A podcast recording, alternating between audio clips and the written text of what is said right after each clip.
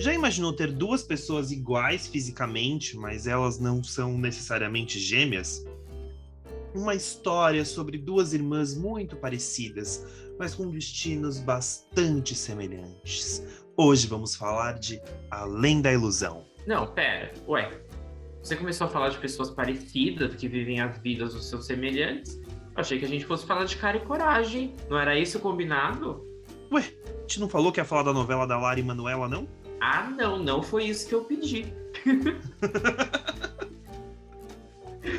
não, brincadeiras à parte, eu acho que a gente pode colocar as duas no mesmo balaio, né? São as duas novelas que estão no ar, com temas totalmente diferentes, mas ao mesmo tempo com similaridades. As duas têm atores fazendo dois personagens que não são gêmeos, são dublês, enfim. São tramas cheias de mistérios, Vamos falar um pouco sobre esse quiprocó que ambas são envolvidas.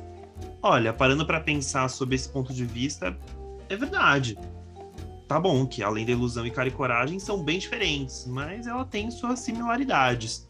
Então, não se preocupe, caro vinte, porque eu, Marcelo Fonseca, junto da minha gêmea noveleira, Matheus Guimarães, vamos dar conta de analisar essas duas tramas para vocês por mim tá mais do que certo. Mas antes de mais nada, vamos para aqueles recadinhos básicos, né?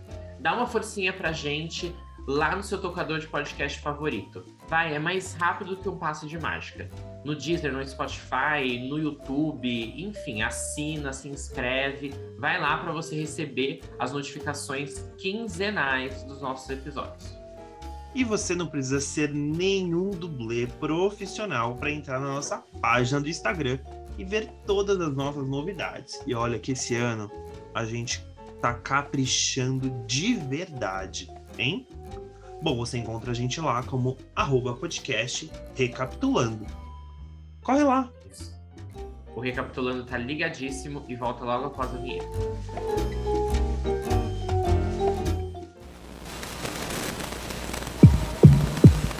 Recapitulando. Recapitulando. Recapitulando. Recapitulando. Recapitulando. Dizem por aí que Além da Ilusão está acabando. Talvez para vocês já tenha até acabado, né? Mas acho que é legal a gente falar da novela da Lara e Manuela, né? A estreia dela na Globo. E admito que eu fui assistir a novela basicamente por causa dela. que eu que tinha curiosidade, assim. E quando eu vi, eu assisti ela praticamente inteirinha. Delícia. Né? Delícia. Porque é uma trama assim, o quê? Folhetinesca clássica. Você não precisa pensar muito. Não quero pensar, Matheus. Eu tô cansado de pensar. Eu quero é um escapismo. O mais barato possível. Truques de mágica. A trama acontecendo a favor da narrativa. Do... Precisa desenrolar? Vamos fazer acontecer. Sabe, assim? Cla bordões, mil bordões. bordão é muito bom. Comigo não tem lorota, entendeu? Até você se encher o saco. É maravilhoso. Aí você tem um, uma história de amor impossível, um bom triângulo amoroso, uma mocinha bem, bem, não é nada boba, bem assim, não é sofrida. Ela é um pouco sofrida, mas ela é empoderada, tal qual nós temos nos últimos anos. E eu acho assim um popurri de coisas maravilhosas. Ela é à frente do seu tempo, né? E à aí... frente. Até demais em alguns momentos. Acho que fica até um pouco pois é. anacrônico, é. mas tudo bem. Mas é... afinal de pergunta, temos alguma novela de época dos últimos 10 anos, talvez, que não tivesse tido uma protagonista à frente do seu tempo? Acho que não. Acho, acho muito difícil. Acho muito difícil. Que além é um... do tempo, eu acho que. Não, além do tempo, é, ela era frente. Eu acho que não. Acho que além do tempo ela era pertinente. Mas enfim, esse não é o tema do episódio. Eu só, só joguei um questionamento aqui. Só fazendo, só levantando. Só levantando Exato. a bola. Não, eu e acho. Aí... Não, e aí eu acho que é assim, mas não me incomoda, assim. A trama tem coisas clássicas, eu acho que assim, e ela super funciona ali quando você está falando da década de 20, 30, 40, né? Que vai passando o tempo. E eu entendo que ele tem muito um olhar de um olhar crítico com o olhar de hoje. É interessante, é interessante. Mas eu não acho que aí é o grande trunfo da novela, não. Eu acho que o grande trunfo deles é ser o que eles são de verdade. Que é ser que é um folhetim sem vergonha. É um sem vergonha de ser folhetim. Que delícia você abrir, você ver a filha da. Ah, é porque tem a personagem da Paloma Duarte, né? Assim. Que a Paloma Duarte tem uma filha. Você já mata quem é a filha logo no início. Você vê uhum. que tem uma menina que trabalha na fábrica lá da cidade que é órfã e que é adotada. E que tem mais ou menos a idade da personagem da Larissa Manoela. Sei lá, deve ser as ideias filha. E de defeito. É, não tem um. Você quer saber como que vai se desenrolar, como elas vão se encontrar, mas você já sabe que as duas são. Exato. Eu, eu, eu acho que esse é o grande charme da novela, e a, a gente já conversou algumas vezes sobre isso até. É, isso do meu ponto de vista, tanto como espectador como aspirante a, a roteirista, eu acho que a novela ela pede muita cumplicidade com o público e dá muito certo quando o público sabe quem é a filha. Tudo bem, o mistério também pode funcionar sempre. Eu acho que sendo bem feito tudo funciona em novela. Mas novela, o folhetim é muito mais interessante você saber quem é a filha e aguardar por esse encontro do que aquele mistério envolvido e, e etc. E eu acho que isso ela pega muito bem. E aí eu puxo um gancho, não sei, acho que a gente pode ir falando de ambas, mas puxo um gancho para falar de Cara e Coragem. Bora lá. Que assisti alguns capítulos. Não foi uma novela, já adianto que não foi uma novela que eu assisti inteira. É, tudo bem que ela não tá nem na metade ainda, vai ser uma novela bem longa. E eu sinto falta um pouco em Cara e Coragem talvez essa cumplicidade. É um mistério, é legal e eu acho que é super bem feito. E a novela também, assim, não, novamente, não tá nem na metade. Então acho que muita coisa pode se desenrolar, mas.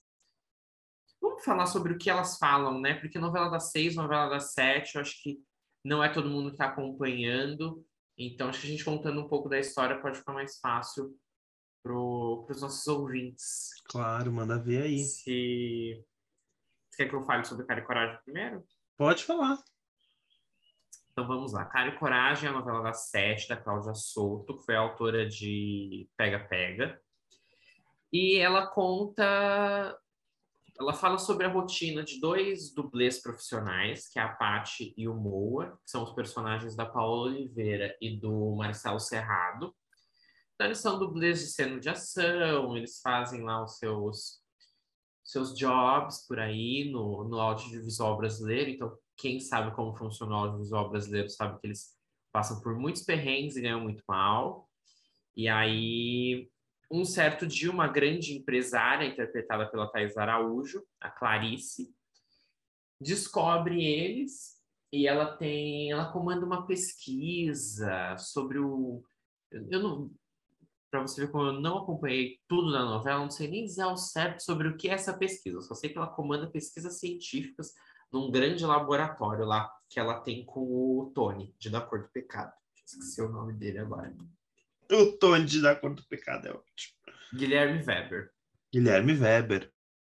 Então ele é um cientista lá, ele comanda, ela tem uma tem uma pasta misteriosa com muitos segredos que está perdida no meio do nada, numa gruta, sabe Deus aonde. E aí ela vê dois dublês de ação que mandam muito bem e, e tem um ótimo preparo e pensa por que não chamá-los para resgatar essa pasta para mim e trazer os meus segredos. E, e é isso que acontece. A Paty e o Moa vão, são contratados por ela em troca de uma boa grana, vão atrás dessa pasta, trazem o estudo. Só quando eles retornam, a Clarice morreu. Ela foi assassinada. O corpo dela foi encontrado na Lagoa Rodrigo de Freitas. E aí tem todo o mistério envolvendo o assassinato dela, envolvendo essa essa pesquisa. O personagem do Guilherme Weber some por um tempo, foge. E aí tem o, segu o segurança. O segurança. Beijo segurança, o Paulo Lessa. Tem o segurança que era apaixonado pela Clarice. E ao mesmo tempo, depois que ela morre e eles começam a investigar se essa morte dela foi um suicídio, porque é, a princípio fazem parecer que foi um suicídio. enquanto eles investigam isso, surge uma sósia dela. E, obviamente, também é a Thais Araújo, a Anitta. E a gente não sabe se é uma irmã gêmea, se é a própria Clarice que não morreu, o que, que aconteceu naquela noite até hoje não é muito bem explicado. Ah, ao mesmo tempo tem o, o vilãozão, o grande vilão da novela, que é o personagem do Ricardo Pereira, que é um cara super interesseiro e tal, e milionário. É... Enfim, é um grande balaio. Agora, no ponto em que estamos, já foi revelado que a Anitta é uma sósia, é uma personagem, uma mulher muito parecida com a Anitta, as duas se encontraram, porque a Anitta é massagista, muito parecida com a Clarice. E a Clarice, como uma grande empresária, riquíssima, é, contratou ela como aquelas pessoas que, que. Agora eu não vou lembrar o termo, mas, tipo, político tem e manda o, o sósia primeiro, que se precisar tomar um tiro, ele toma. Contratou ela. Tipo um, um bode expiatório? É, contratou ela basicamente para fazer o que, o que todos nós gostaríamos de fazer na vida, que é estar em dois lugares ao mesmo tempo. Então ela, ela participa lá dos eventos quando a Clarice não ia e etc. E ela está envolvida, não está envolvida com a Noite da Morte, mas enfim, mistérios, mistérios. Aí tem a, a Sociedade do Terninho Laranja, uma coisa assim super misteriosa e tal, que são mulheres lá, que a Clarice tinha uma ligação e se reunia são mulheres unidas em, em prol de causas e umas ajudando. É tipo a maçonaria do terninho laranja. Uhum. Tipo uma maçonaria. E é, é isso, a história da novela. E a Paty Moa, nesse, nesse entremeio, vão aí. Eles abriram uma agência deles de dublê. Aí tem várias cenas lá deles passando perrengue e, e sendo dublês e também apaixonados. Aí o marido da. Eu amo a definição, passando perrengue sem dublês. Muito bom. e o, o Carmo Della Vecchia, que é o marido da Paula Oliveira, ele tá. Ele é um homem meio moribundo, ele não morre, mas também não, não tá bem. Aí ela não, ela não pode largar ele para ficar com o Marcelo Serrado, que é uma paixão. Enfim, esse, é, é, essa salada gostosa. E tem um personagem que eu gosto bastante, não sei se as pessoas gostam, porque ninguém comenta sobre a novela no Twitter. eu não sei se, se as pessoas gostam, né? Mas eu particularmente acho interessante que é o, o Bob Wright, que na verdade é o, um faxineiro. Cadê o do Kiko Mascarenhas? O personagem do Kiko Mascarenhas. Ele é um faxineiro é, ferrado na vida, trabalha lá limpando uma, uma, uma escola de dança. E aí ele é muito truqueiro e um dia ele resolve criar um personagem, um gringo chamado Bob Wright, porque ele fala inglês muito bem. Acho que ele é um cara que meio que se deu mal na vida. Ele tinha oportunidades, dinheiro e tal, mas se ferrou. E aí ele cria esse personagem se passando por muito rico e engana os ricaços da novela. Mas agora a gente está num ponto também que o, o grande vilão lá do Ricardo Pereira descobriu que ele é um mentiroso e aí tá chantageando ele e ele vive essa vida dupla também. Eu gosto quando o tema da novela vai para várias aborda vários personagens é, vai, e vai para várias ramificações. Então tem os dublês, mas como também tem a sósia e tem o cara que vive uma vida dupla que inventa um personagem. Isso eu acho muito interessante, eu gosto bastante. Interessante, é legal, isso é muito legal. E ela basicamente é uma novela de ação, né? De... E aí, aí que acho que é legal o contraponto com a novela das seis, que é essencialmente romântica. O que acontece com a novela da... Fale. Isso que eu ia te perguntar. Então, o que acontece? Me conta o que acontece na novela das seis. A novela das seis é o seguinte: Larissa Manuela faz duas personagens. Mas a novela começa nos anos 30, no aniversário de 18 da, da Elisa. Da, da Elisa. Uhum. Da Elisa, que é a irmã mais velha. A irmã mais nova, que ainda não é a Larissa Manuela, conhece o mágico na praça e fica encantada. Só que ela é uma menininha. Fica, meu Deus, esse rapaz faz mágicas. No fim, a, a Elisa conhece o mágico e ela começa a ter um envolvimento com esse mágico. Só que o pai dela é completamente contra este relacionamento. Porque imagina que minha filha vai casar com um mágico, vai ter um relacionamento com um mágico. que é um vagabundo. Mesmo o personagem que depois ele vem a ser o Rafael, que é o, o Rafael, o personagem do Rafa Witt, que antes ele chama. Boa pergunta. É o Davi Jardim, o mágico. O Davi, é isso. Depois o Davi vira Rafael. Agora que eu me toquei, é. o Rafa Witt faz um personagem chamado. que é o nome, mesmo nome dele? Sim. é, que, é que eu vou assistir a novela e eu esqueço das coisas, né? Você vai entrando ali num movimento. Você embarca nesse, eu embarco, nesse é. avião. Eu pego. voar. Eu, eu subo no tapete e vou. A questão é, bom, resumindo, ela conhece o Davi, ela tem um relacionamento com o Davi, só que a mãe dela, que é a Malugali, ela tá, que é a Violeta, ela tá lá no interior, lá na fazenda do pai, porque o pai, que é o Lima Duarte, tá morrendo e tá guardando um segredo da outra irmã dela. Nesse meio tempo, o que, que a Elisa fala? Estou apaixonada pelo Davi, vou me deitar com ele. E aí, quando o pai descobre, o pai na realidade está com medo desse relacionamento, ele fica trancando a menina, a menina foge, se deita com ele, e o pai mata o, o pai, ele tem um problema na perna, ele dá, tem um ato falho ali, quando ele vai atirar no Davi, ele atira na Elisa, a Elisa morre. E ele dá um jeito, como ele era um juiz muito famoso, o pai da, da Elisa, que é o personagem do Antônio Calone, ele dá um jeito lá de mudar as provas e condenar o Davi. Agora, depois de tantos anos, ele ainda é manco ou foi esquecido no churrasco? Às vezes lembram que ele é manco. Ah, tá. Às vezes lembram que ele é manco. Aí, o que acontece? O Antônio Calone fica completamente o quê? Doido. Ele fica doido. Ele entra num, num surto traumático que ele matou a filha, só que ele nunca vai afirmar que ele matou a filha. Ele vai afirmar agora nos últimos capítulos. Uau, isso não é um spoiler. Para quem vê novela sabe que essas coisas acontecem. Exato. Você já espera, você está esperando esse dia. E aí, a, a filha mais nova, a Isadora, e passa, ela não lembra direito da imagem do, do rosto do rapaz, ela, todo mundo se muda para o interior para cuidar da, da, da, da, fazenda, depois resolve montar uma tecelagem lá no interior que o seu Lima Duarte morreu. O seu Lima Duarte morre no primeiro capítulo. É. E aí eles vão para lá, pro interior, e o Davi fica preso. O Davi dá um jeito de fugir, ele faz um acordo lá na cadeia, tal, não sei o que, não sei o que, ele sai. E aí ele assume uma vaga na ele tá num acidente, ele tá num, trem que sofre um acidente e ele cai na cidade em Campos de Goitacazes, que é a cidade lá que a que mora a família da Elisa e ele reencontra a Isadora, que é a cara da Elisa.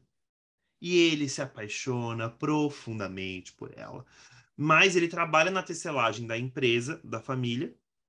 Ele assume o lugar de um outro, de um, de um outro homem e, e, vai, e vai conquistando ali a todos, sendo Rafael como uma forma de tentar salvar a sua pele ali. De tentar salvar a sua pele, não, mas é porque ele gosta muito dela e só e ela questão... também tá ameaçada, né? Porque ela é prometida pro Joaquim.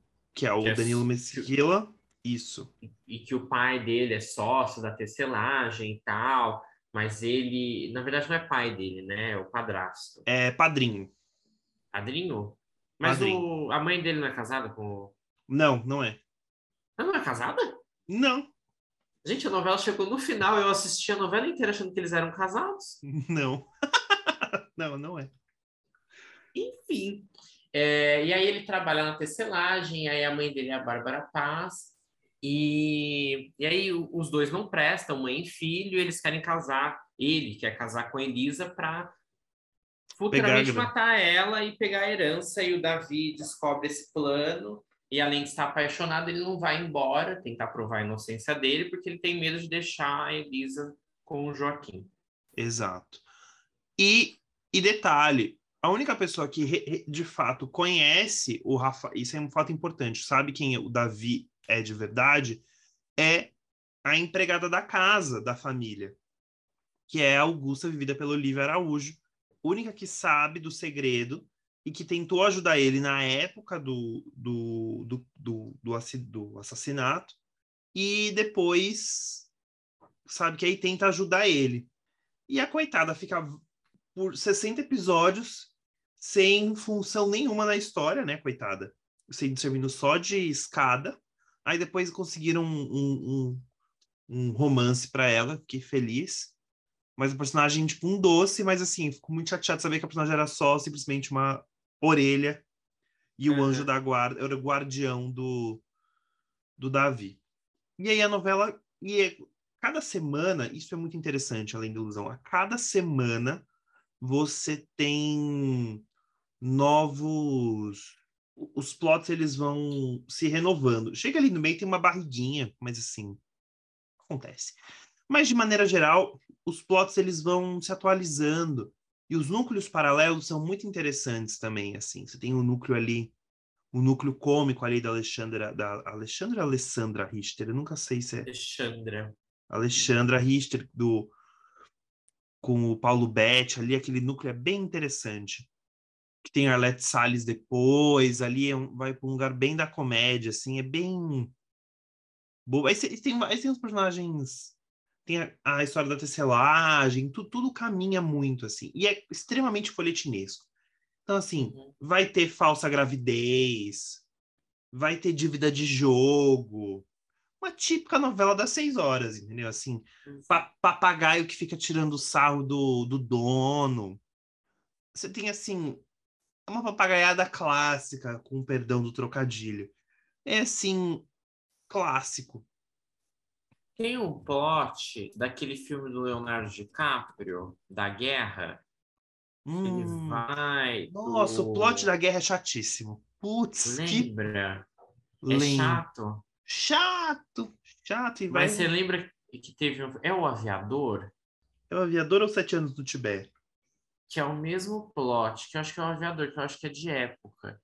Agora eu já nem sei, não tenho mais nem certeza se é com o DiCaprio. Mas é, um, é o mesmo plot. É um filme de um cara que vai pra guerra, vai pra sei lá onde, sofre um acidente. O Conde de Monte Cristo também sofre um acidente, aí o amigo vai, se casa com a esposa e o cara volta. É o mesmo plot da guerra. Quase o mesmo. O cara é... não chega a casar, né? Ou casa. Ele casa, no ponto que eu tô, na realidade, eu tô um pouco para trás. Enfim, quem lembrar, gente, joga nos comentários é. do, do Instagram qual é o filme do DiCaprio. Se é que tem o DiCaprio, mas tem um filme que tem esse plot que um cara vai para a guerra, é dado como morto e a mulher casa com outro. É um clássico da, da dramaturgia, entendeu? Esse plot. Mas tem um filme hollywoodiano que tem. Desconfio eu que seja com o DiCaprio. Exato. E eu não sei, eu também não sei te dizer, mas só sei te dizer que tem esse plot. E eu acho o plot mais chato da novela. O plot da guerra, da troca da guerra, da, eu acho até assim é legal para contextualizar o Brasil na guerra e na Segunda Guerra e tal. Uhum. Mas de verdade eu acho meio chato. E não é o aviador, não. Tô lendo aqui, não é o aviador. A gente vai descobrir um dia aí. Pois é, uma hora aparece. Mas é isso. Digamos, mas assim, os trunfos, eu acho que os trunfos são isso que o Matheus já falou de jogo, a novela joga junto com o telespectador o tempo todo. Então você sabe ali o os segredos, os, as revelações ali, qualquer hora, o personagem da Paloma, porque tem um outro plot, né, que acho que é o da Paloma Duarte, acho que é legal da gente conversar. Paloma Duarte faz irmã da Malu Gali, faz irmã da Violeta.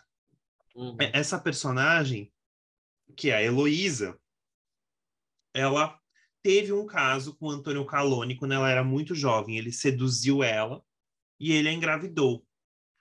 Quando o pai dela descobre, tira a criança e entrega a criança para doação. E a menina e a, e a, e a Heloísa nunca sabe onde está essa filha. O pai, no leito de morte, fala que sabe onde está a filha, mas quando ele está morrendo, ele fala: Eu sei onde está sua filha e Tibum morreu. E aí ele não fala para onde está a filha. Ela fica, meu Deus, quem sabe desse segredo? Quem sabe desse segredo? Quem sabe desse segredo? Onde está a minha filha que foi tirada dos meus braços? Onde está a minha filha? Onde está a minha filha? E aí você chega num momento que assim, ela descobre quem é a filha e tal, só que nunca se sabe, só que ela nunca revela quem é o pai da criança. Uma das poucas pessoas que sabe é o Leônidas, que é o Heriberto Leão, que é o, o o par romântico dela, que, que vem a ser o cuidador do Antônio Calone, que é o, que ele ficou louco. O Antônio Caloni ficou completamente louco, o personagem dele, né? Que é o, o Matias. Ele fica completamente em surto. E o tempo todo a Violeta fica atacando. A Violeta, não, desculpa, a Heloísa fica atacando o Matias. Falando que ele é um monstro, que ele é uma pessoa perversa e tal, etc. E nunca ninguém entende exatamente o porquê que ela ataca tanto ele. Apenas o Heriberto Leão, que é o Leônidas, que sabe. A Violeta só vai descobrir no final, bem no final, em que ela vai ficar com um ranço eterno da irmã. No momento que estamos gravando a novela ainda não acabou, não sabemos em que ponto isso vai ser. Provavelmente já vão se perdoar e tá tudo bem. Mas, uhum. assim, tá nesse, nesse momento. E eu, eu acho que a segunda trama mais importante da novela, sem dúvida, é essa. Né? Você tem alguns personagens, e, e é interessante como eles estão fazendo o negócio andar e tudo mais. Tem alguns personagens que eu acho que se perderam, por exemplo, o personagem da Gabi Amarantos tinha um potencial incrível, mas no fim virou uma trambiqueira. E aí, sei lá, o sonho dela era ser uma cantora famosa de rádio e no fim virou uma trambiqueira. Eu, eu acho que tem algum, algumas saídas ali que são um pouco frustrantes, assim. Mas no, no frigir dos ovos, eu acho que todas as saídas são bem folhetinescas. Você não vai esperar assim, meu Deus, a revolução da roda, não. Eu acho super que ela joga, ela faz o arroz com feijão super bem feito. Sabe assim, aquele detalhe que assim, estamos aqui, os personagens estão falando sobre abobrinhas. E aí ele fala: Meu Deus, aquele tomate ali está podre. Você sabe que ela puxou atenção pro tomate. Daqui, vim, daqui quatro cenas, esse tomate vai ter alguma situação. É isso. Uhum. Achei o filme. Mentira. Juro. E obviamente não era com o Leonardo DiCaprio. Eu não sei porquê. Ficou na minha cabeça que era. Mas é Pearl Harbor. Com Ben Affleck. Hum. É esse. Que ele namora a, a menina, e aí ele é dado como morto, depois ele volta. É Pearl Harbor. Que faz sentido. Michael Bay. E que faz sentido porque é um filme de guerra. Exato. Ou seja, Sim é isso. Além da ilusão, é isso. É um retalho de coisas óbvias. Golpe da barriga, golpe do baú, é, segredos, em, segredos de família. A volta do, dos que não foram, porque o, o verdadeiro Rafael voltou, né? Ele, ou seja, ele voltou. Ou seja, troca de identidade. Clássicos. São assim. Clássicos. Trabalhamos com o quê? Com clássicos. Enquanto isso, falando né, da, da nossa cara... abordada aqui, é, da outra novela que está no ar, Cara e Coragem, eu acho que ela trabalha muito menos com clássicos. Ela é uma novela bem mais contemporânea. É, o que a gente tem de romance ali, por exemplo, é a história da parte do Moa, mas eles ah, trocaram um beijo ali, outro aqui, eles são muito apaixonados, mas tem essa questão de que ela ela tem um marido que é doente, tem os filhos, etc. É... Mas ela, ela sempre foge do óbvio. Isso é interessante, com a Anitta e a, e a Clarice.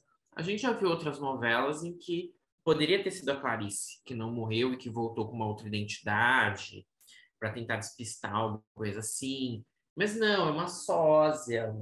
Ela tem uma diferença, parece que de 10 anos, assim a, as personagens, uma da outra. Nossa, bastante tempo, né? É. A Anitta é bem mais velha, do, ou, a Clarice é bem mais velha do que a Anitta. Então, uma coisa que já foge do óbvio também.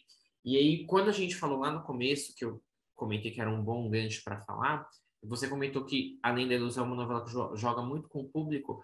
Cara e Coragem joga, mas de uma maneira completamente diferente. Que ela quer instigar o público o tempo todo e é sempre um grande suspense. E as coisas vão se revelando. Nesse ponto que a gente está, já se revelou é, que a Anitta era uma sósia, e isso para a novela foi uma revelação. O que mais foi revelado esses dias? Ah, é a sociedade lá do, do terninho. Mas às vezes eu sinto, eu, como uma pessoa que assiste uma vez ou outra, eu sinto um pouco de dificuldade. E, e, e, a gente tem que. A gente não pode ignorar que o grande público, sei lá, 90% das pessoas que assistem novela não sentam e assistem todos os dias, se não for a novela das nove. Essas novelas ali, que é um das seis, das sete, que é um, um período, uma faixa de horário muito de transição, assim, você tem criança, você tem gente chegando em casa que está fazendo jantar, É, eu me sinto um pouco perdido às vezes com Cara e Coragem. Eu assistia muito Cara e Coragem quando eu fazia o meu turno preferido, que eu saía do trabalho à uma da manhã, à meia-noite, na verdade. Aí eu chegava na minha casa, era duas da manhã, eu tava ali tranquilo, assistia Cara e Coragem. Ontem eu também estava assistindo nesse horário da madrugada. Então não, eu não assisto todos os dias, eu sinto um pouco, eu entendo tudo que está acontecendo. Ela é super bem é, nesse quesito ali de novela, de ser explicativa, de você entender, você entende. Mas eu acho que são muitos pontos assim soltos e os mistérios vão aparecendo e você fica meio perdido. Eu lembro quando começou a eles começaram a achar as mulheres do terninho, eu fiquei assim, ai gente, mas mais um mistério, a gente não está entendendo nada e para onde vai isso. Não demorou, logo foi essa história foi desenrolada. Mas sabe, são muitas coisas. Eu nunca sei o que, que eles estão investigando agora. para onde vai indo, né? Eu acho que falta um pouco entregar alguma coisa para o público para você esperar aquela revelação. Entendo. Isso não é isso não é obrigatório, né? Cada, cada autor trabalha de uma forma. Imagina se o Silvio de Abreu fosse entregar quem era o assassino da próxima vítima na metade da novela. Tudo bem, Não. tem coisas que ela pretende revelar no final e tá certo, você tem que guardar alguma coisa, mas eu sinto falta de. Resoluções. Sabe? É, e de alguma coisa que te pendure, um gancho que vai te levar até o final. Tem, ai, descobrir o que aconteceu com a morte da Clarice, mas, sabe, eu, eu sinto falta de entender para onde essa novela vai. E você acha forte o suficiente ou você não acha forte o suficiente? Ai. Não sei. às vezes eu acho, às vezes nem tanto. No geral, acho que ela é uma novela que entrega, assim, ela ela cumpre, ela não, não tem muita repercussão, pelo menos na minha bolha, eu não vejo muitas pessoas falarem dela. Nem na minha. Mas tá aí, porque eu acho que Novamente, cada autor trabalha da forma que quiser, não estou né, falando nada, mas eu, como espectador, eu não sei, eu sinto falta de alguma coisa para relacionar, sabe? E aí. Mas tem umas coisas legais, como eu falei, tem o, tem o charlatão lá, tinha um plot de relacionamento abusivo também, assim, bem interessante, ficava com bastante raiva, que era o filho do, do Antônio Fagundes bem Bruno. abusivo. O Bruno? É, o Bruno. Era, era um plot interessante. Então, eu acho que diverte, assim. Tem umas coisas divertidas. Teve alguma cena ontem que eu acho que eu até ri. eu não consigo lembrar qual no capítulo de ontem, mas é. É um bom começo. Exato. Mas você não acha que talvez é, é, assim, eu tenho a sensação que nesse horário já foi experimentado tramas mais misteriosas. Ah, sim. E que, assim, não deu certo, né? Com mistério e tal.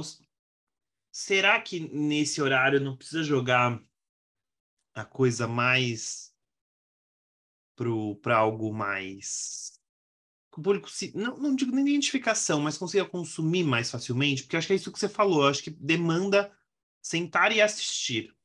E eu acho uhum. que é o horário que as pessoas menos sentam e assistem. Eu também acho. Menos do que, talvez menos do que as seis horas aí. Eu acho é... menos que as seis. Eu vejo pela minha casa. Chega uhum. do trabalho, você dá uma sentadinha, assiste a novela das seis. Acabou, vai começar a pensar em fazer o jantar ou tocar a vida. Exatamente. Aqui também é a mesma coisa. É, eu acho, eu acho que falta algo mais é que eu não queria dizer a palavra fácil. Eu estou evitando ao máximo jogar a palavra fácil aqui, porque várias vezes a gente está criticando o que é fácil, o que entrega mastigado para o público. Então eu não queria que o público relacionasse o fácil ao mastigado. Mas ele está mais ele... apresentado, talvez, mais detalhado ali. É. Com eu ele... acho que falta o público entender o, o que é, porque eu acho que são muitos elementos por mais que ela trabalhe e apresente, ela está sempre apresentando algum elemento. E ela vai sustentar 150 capítulos para saber quem matou a mulher? Ok. Pode. Beleza. Pode, óbvio. Mas aí eu acho que vai ficando cansativo e por 190 capítulos ela vai, ela vai estar tá sempre tendo que tirar alguma carta da manga. É um, é um terninho que sumiu, é a sósia, é a Sociedade de Mulheres Maçons, é, sabe? Eu sinto alguma coisa tipo. Ai, se não é melodramático, como por exemplo, sucessos da, da Sete, que é bom sucesso, foi sucesso totalmente demais, sucessos mais recentes, você quer trabalhar com alguma coisa assim, é muito o que o, o João Emanuel Carneiro e o Silvio de Abreu já falaram em alguns momentos. Você tem que, novela policial e, e essas coisas, você está sempre tendo que tirar um coelho da cartola. Chega um momento que você não sabe mais como que você vai matar fulano. Eu sinto falta de alguma coisa, tipo, que nos conduza até o final. Se não vai ser totalmente melodramático, o, o que é até. Tem, tem bons vilões, bons vilões. Tem três vilões, no mínimo, ali na novela. É... Inclusive a Mel Lisboa tá muito bem, adoro a Mel Lisboa. Mas. E aí a minha opinião, 100% pessoal, eu, eu sinto falta de alguma coisa que me conduza, que me fale assim, hum, quero ligar a TV para saber tal coisa hoje nessa novela. Eu, eu acho tem um termômetro. Assim, eu sei que é um exemplo muito exemplo, clichê. Mas, por exemplo, Minha Próxima Vítima, que é uma novela policial, uhum. e que você tem, você tem ali a condução, você tem a condução ali tanto por, principalmente por parte da personagem da Viviane Pasmanter. Viviane Pasmanter. Isso personagem dela vai investigar e vai atrás, ela que vai atrás das pistas, e ela fica instigada a entender o que vai ali, o caminho. E a novela vai jogando pistas e, e a história funciona, mas eu acho complicado quando você não tem. Quando você não Agora tem esse fio condutor, assim. Agora eu consegui formatar um pouco mais o meu pensamento, colocar mais em ordem, e, e eu acho justo comparar com a última novela da autora, que foi Pega Pega. Não assisti também inteira, não foi uma novela que eu acompanhei. Eu acho que eu vi mais nessa reprise agora do que na, na exibição original. Eu vi muito pouco. Mas o que eu sei é que tinha a trama do roubo do hotel, que eu acho que esse era o condutor. Era isso, e foi uma novela que fez sucesso, teve uma altíssima audiência. Não que seja termo de, de qualidade, mas eu acho que tinha um condutor, tipo, eu quero saber o que vai acontecer se os caras que roubaram, porque eu sei quem roubou o hotel. Eu quero saber se eles vão ser desmascarados, como que eles vão fugir, quando, entendeu? Aí ela vai alimentando aquilo. Só que tinha um grande mistério por trás, que era como morreu lá a mulher do Matheus Solano, alguma coisa.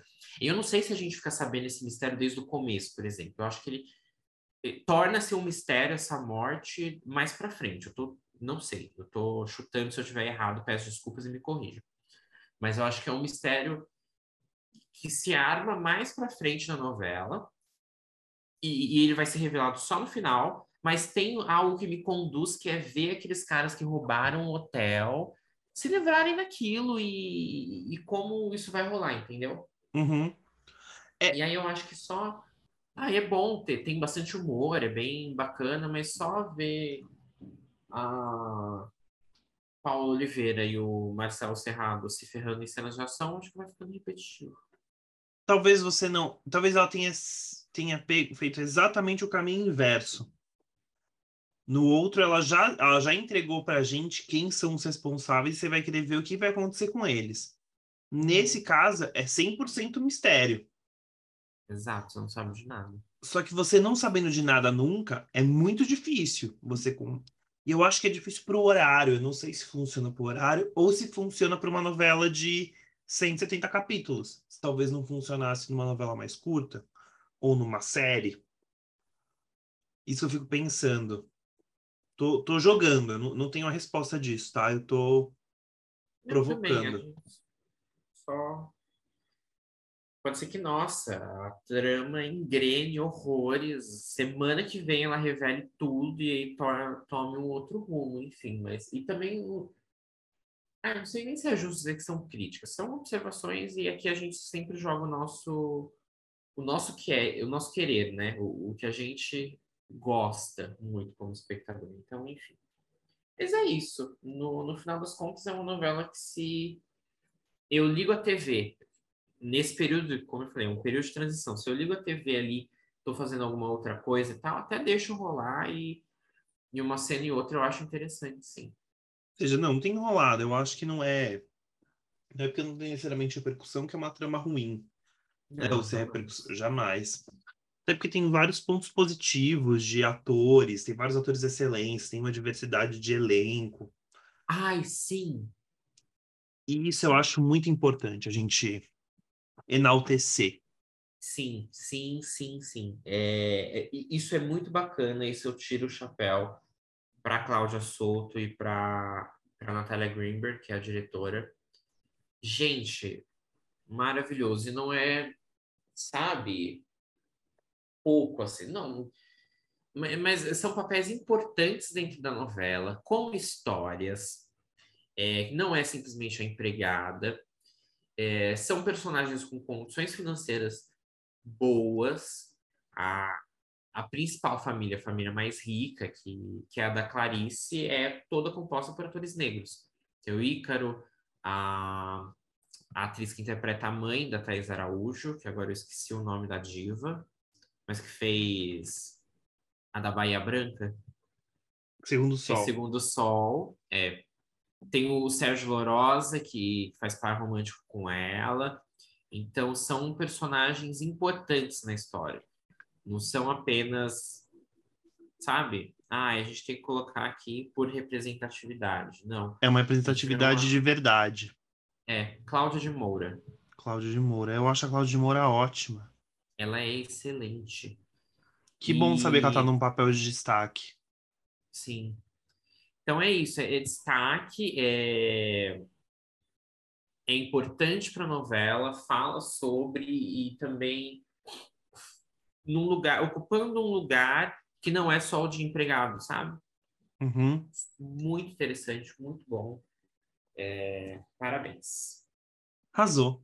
É isso. Arrasou. É, Não, isso é é, isso que a gente precisa. É isso que precisa. É isso, é isso, é isso mesmo. Eu concordo plenamente. Eu acho que é importantíssimo.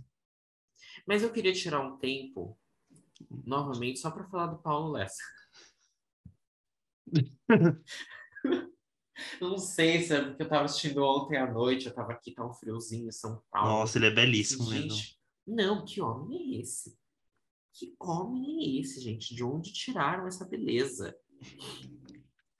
Acho... E olha que interessante, ele foi escalado para Cara e Coragem, substituindo o Fabrício Boliveira.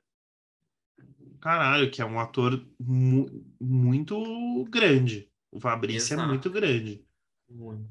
E o, e, e o, o Paulo Lessa, eu acho que ele manda muito bem. Não é só a beleza do, não, do é, cara. É um bom ator. Sendo... Não, ele é um bom ator. E a química que ele tem com o Thaís Araújo.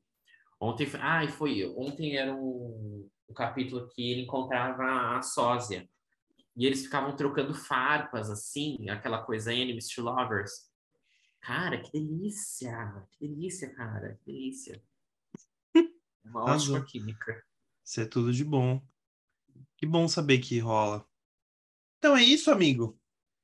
É isso, querido. Eu acho que por aqui, se quiser fazer considerações finais sobre Além da Ilusão.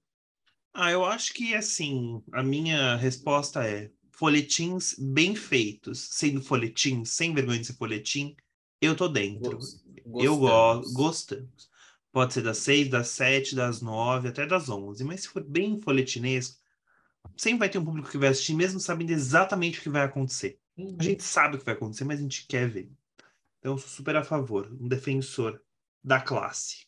Eu também. Eu concordo. É uma, uma novela que eu não assisti por por coisas para fazer na vida, né? Não que quem assiste seja desocupado, pelo contrário. Estamos Mas a gente... a gente escolhe nossas batalhas. E aí eu escolhi ver outras coisas. Mas uma coisa foi boa também, que eu devo confessar que eu tinha a visão da Larissa Manuela. Aqui peço desculpas, Larissa Manuela, se ela estiver me ouvindo, mas eu tinha a visão dela como a, a menina do carrossel ainda assim, como uma jovem garota. E aí, então, eu devo confessar que eu não a levava a sério, mas ela arrasou muito como protagonista. Hoje eu levo Larissa Manoela a sério. E parabéns, menina mulher, você está muito bem. Ela arrasou. Vem aí protagonistas. Exato, ela Porque- merece. Ela, carisma, serve muito carisma na tela, é impressionante. Serve. Ainda mais na, na segunda personagem, na, na irmã mais nova, Na que ela arqueia menos a sobrancelha, eu gosto ainda mais. Os detalhes. É isso, por aqui, por aqui ficamos. Por aqui ficamos. Daqui 15 dias teremos um novo episódio especial para vocês, com um tema completamente especial, pensado com muito carinho. Não é mesmo, Matheus? Com certeza. Aqui a gente faz tudo com amor. E, e é isso. Daqui a pouco a gente está de volta. Vai lá no nosso Instagram comentar se você está gostando dessa nova temporada, desse nosso novo visual, bem moderninha. A gente tá moderninha. Mudou tudo. Se vocês virem, mudou tudo. Mudou tudo. Só os apresentadores que não mudam, graças a Deus. Senão, O resto, perde os direitos. exato. Vida nova. E é isso, pessoal. Obrigado por ter ouvido até aqui. É, não se esqueça que você também nos encontra nos nossos Instagrams pessoais, o Marcelos como. Arroba Marcelos Fonseca. E você, Matheus, como nós te encontramos? Eu estou lá dando a minha pinta como Mate, M-A-T-H, X de Xuxa Guimarães. É isso, pessoal. Até o próximo episódio do Recapitulando. Um beijo e até logo. Bye! Pesquisa, roteiro e apresentação: Matheus Guimarães e Marcelos Fonseca. Edição: Matheus Guimarães e Marcelos Fonseca. Artes visuais de Vitor Locke. Os áudios do podcast são de Upbeat.